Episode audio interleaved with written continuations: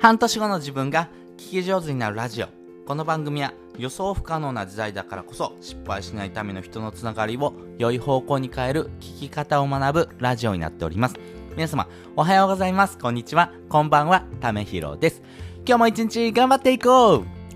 ということで今回はですね、えー、私が副業を始めた中で、えー、そうだな一番ですね苦労した点というところのお話をしたいなと思います。特にですねこのブログというところをですね書き続けてきたんですけどもその中でもですね、えー、3つの失敗談をですねお話したいなと思います。こういうことをやるとですね失敗しますよというところをお話ししたいなと思います、え先に3つお話ししておきます。まず1つ目タイトルが自己中2つ目リード文がない。3つ目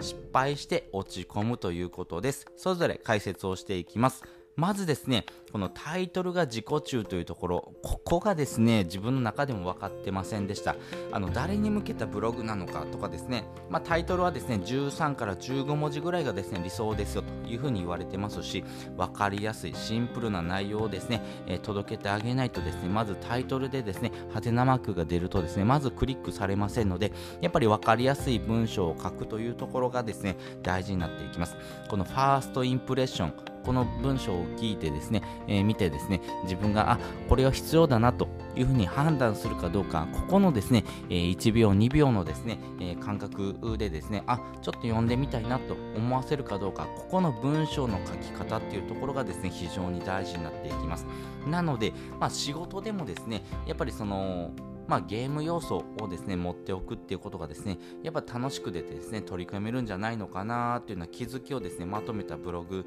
なんかがありますけどもそちらのですねブログをですね、えー、タイトルの付け方がですね本当に適当でした、えー、プラネタリウムとかですね、えー、自分自身で付けてたんですけどこれ何な何なのって思いますよね、まあ、当時の自分にですねめちゃめちゃダメ立ちしたいなと思いますね。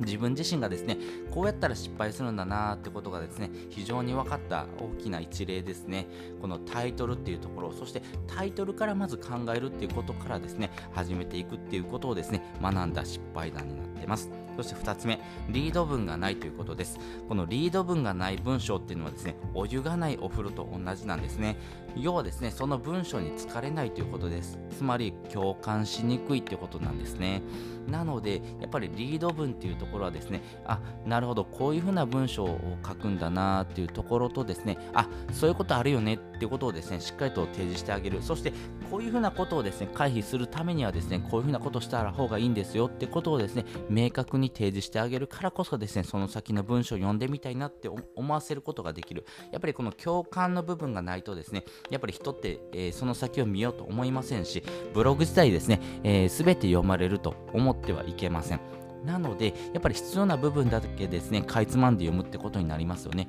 あなたもですね、えー、読んでる文章を見返してくださいね。必要な部分だけ読んでですね、えー、次に飛ばしてませんかやっぱりそういう風なですね、読み方をするとですね、やっぱりリード文がないとですね、えー、結局読み飛ばされる、タイトルクリックしたけど、え読まないっていう文章になりますんで、やっぱりこのリード文の大切さというのもですね、非常に、まあ、やってみて、えー、学んだ点かなというふうに思ってます。で、3つ目です。失敗して落ち込むということですね。これめちゃめちゃありました。皆さんもあるんじゃないですか？これ実際ですね、行動して失敗して落ち込む、また失敗して落ち込むっていうことを繰り返してですね、もうやめろと。もう自分には向いてないというふうにですね、どんどんどんどん自分がですね、追い込まれる、自分がですね、やってることがですね、無意味じゃないのかなというふうに思ってですね、もうやめてしまうということ。まあ僕もですね、えー、ブログを350日ぐらい、えー、書き続けたんですけども、結局一部やめてしまった部分があります。このやめてもですね、えー、世界は何も変わらないっていうことがですね、分かりましたし、まあ自分がダメなんだって思う人もですね、結構いると思うんですけども、やはりですね、行動したからこそですね、え学んだことっていうのがたくさんあるなっていうふうにですね、振り返ってですね、え思います。えタイトルの付け方もそうです。リード文の重要性もそうです。えーブラック法を使うっていうこともそうですしそもそもですねブログの始め方とかですねこうやったら失敗するよっていう経験もそうです。まあそこからですね改善することをですねやめなければですねまあ、失敗するていう価値があ発見することができます。やっぱりですね、えー、行動してるからこそですねまあ、自分が得られる価値というのがありますし人が知りたいものっていうのはですね成功よりもですね失敗の方法だったりします。だってですね、えー、成功はタイミングと運というのもあるんですけども失敗っていうのはですね基本的に共通点がいっぱいあります。なのでこうやるとですね失敗するよっていうことをですねまずは回避したい、えー、っていうところがあります。まあ損失回避というところですね。まあこういうふうなですね行動心理学のですね、えー、部分もありますのでやっぱり失敗するっていうことそしてそれを回避したいっていう行動はですね皆さんえ共通認識で持っているところだと思いますんでぜひですね、まあ、自分自身がやった行動とですね、それを振り返るチャンスというところをですね、自分の中に取り入れてもらいたいなと思いますし、自分自身がやった行動、まずそれはですね、褒めてください。これをやったっていうのはですね、すごいことです。えー、行動したからこそですね、得られる結果っていうのがあります。それがですね、成功するか失敗するかですけども、失敗するというところで止まってしまうとですね、どんどんどんどん自分が落ち込んでいくだけなんですけども、失敗した原因をですね、えー、自分の中でも取り入れてみる。なんでこれがですね、えーページビュー伸びないのかなとかですね、本当に見られてるのってですね、あれ、えー、2件、あれ、これ自分が見てるやつちゃんの？みたいなね、やっぱりそういうようなことがですね、よくあります。なので、あ、こうやったらですね、えー、文章をうまく書くことができるんだなとかですね、人に届けられるんだなっていうこともですね、学んでいく大きなチャンスになってますんで、ぜひぜひそういうようなものをですね、えー、自分の中に取り入れてもらいたいなというふうに思っております。で本日の合わせて聞きたいです。本日の合わせて聞きたいは、誰でも上手になる文章力の鍛え方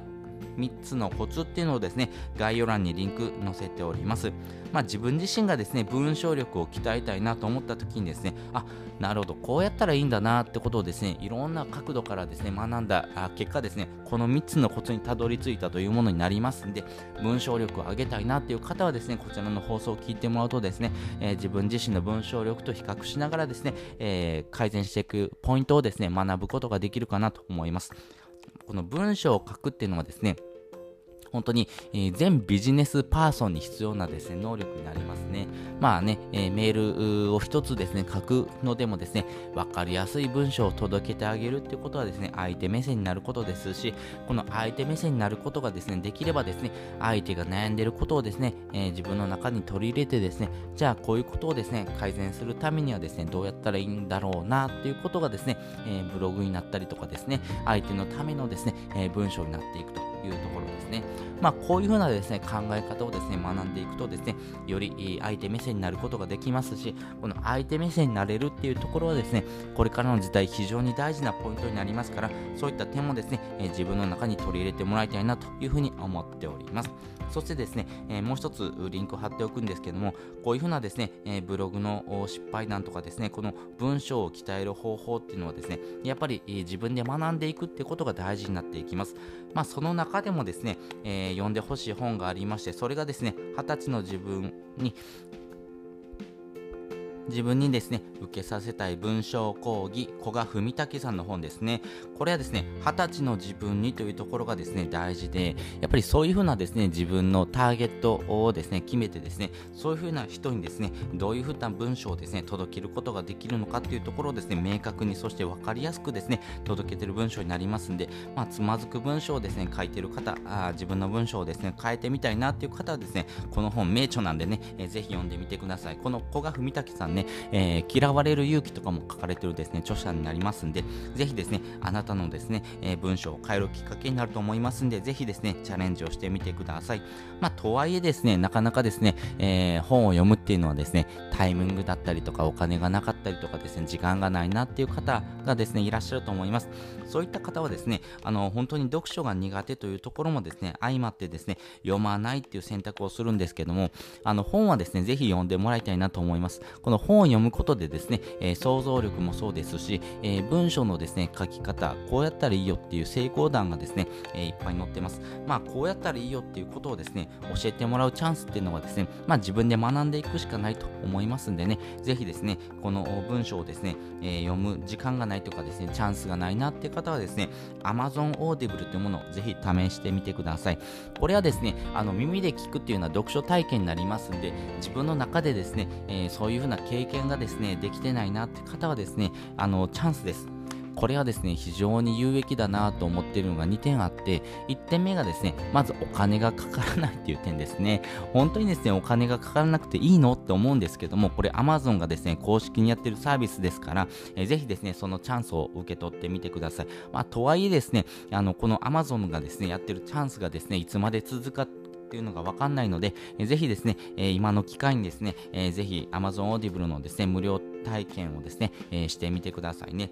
で、2つ目がですね、この忙しい人がですね、読書できるタイミングっていうのはですね、やっぱりあります。それがですね、やっぱり耳の時間をですね、有効活用するということですね。まあ、耳でインプットするっていうことがですね、非常に大事で、やっぱりですね、時間があったら本を読もうと思うんですけども、その時間を作るってなかなか難しいんですね。現代人忙しいですからね。なので、あなたが忙しいのでね、えー、読む時間がないっていう時にはですね、その時間をですね、有効活用するということですね。なので生活の質をですね、変えずにですね、読書体験ができますんで、少しでもいいのでね、え、5分、10分でもいいので、1日ですね、え、10分ぐらいのですね、時間があればですね、こういうふうなですね、Amazon Audible でですね、耳で聞くというような読書体験をですね、することによってですね、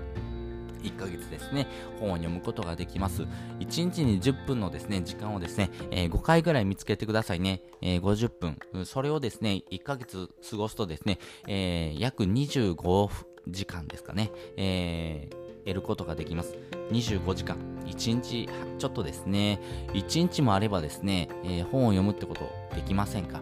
しかもですね、この耳で聞くっていうところがポイントで、やっぱり読書体験がですね、えー、できるというところ、そして読書が苦手だなっていう方はですね、この耳で聞くっていうところでですね、読書ができますんで、本当にですね、自分自身もですね、こういうふうな体験したからこそですね、えー、読書が面白いなと思いましたし、まあそういうことによってですね、自分の文章力を鍛えるですね、チャンスになりますから、ぜひですね、このチャンスをですね、えー、手にしてですね、え行動してみてください。まあ2021年がですね、もうすぐ終わっちゃいますから、えー、今のうちにですね、できることをですね、学んでですね、えー、来年、あ、じゃあこういうことにチャレンジしてみようかなっていうこともですね、考えていくチャンスかなと思いますし、そういうことをですね、考えながら行動していくとですね、自分自身の人生をですね、えー、豊かにしていくきっかけになると思いますんで、ぜひですね、えチャレンジをしてみてください。ということで、本日もですね、お聴きいただきましてありがとうございました。また次回もですね、よかったら聞いてみてください。それじゃあ、またね。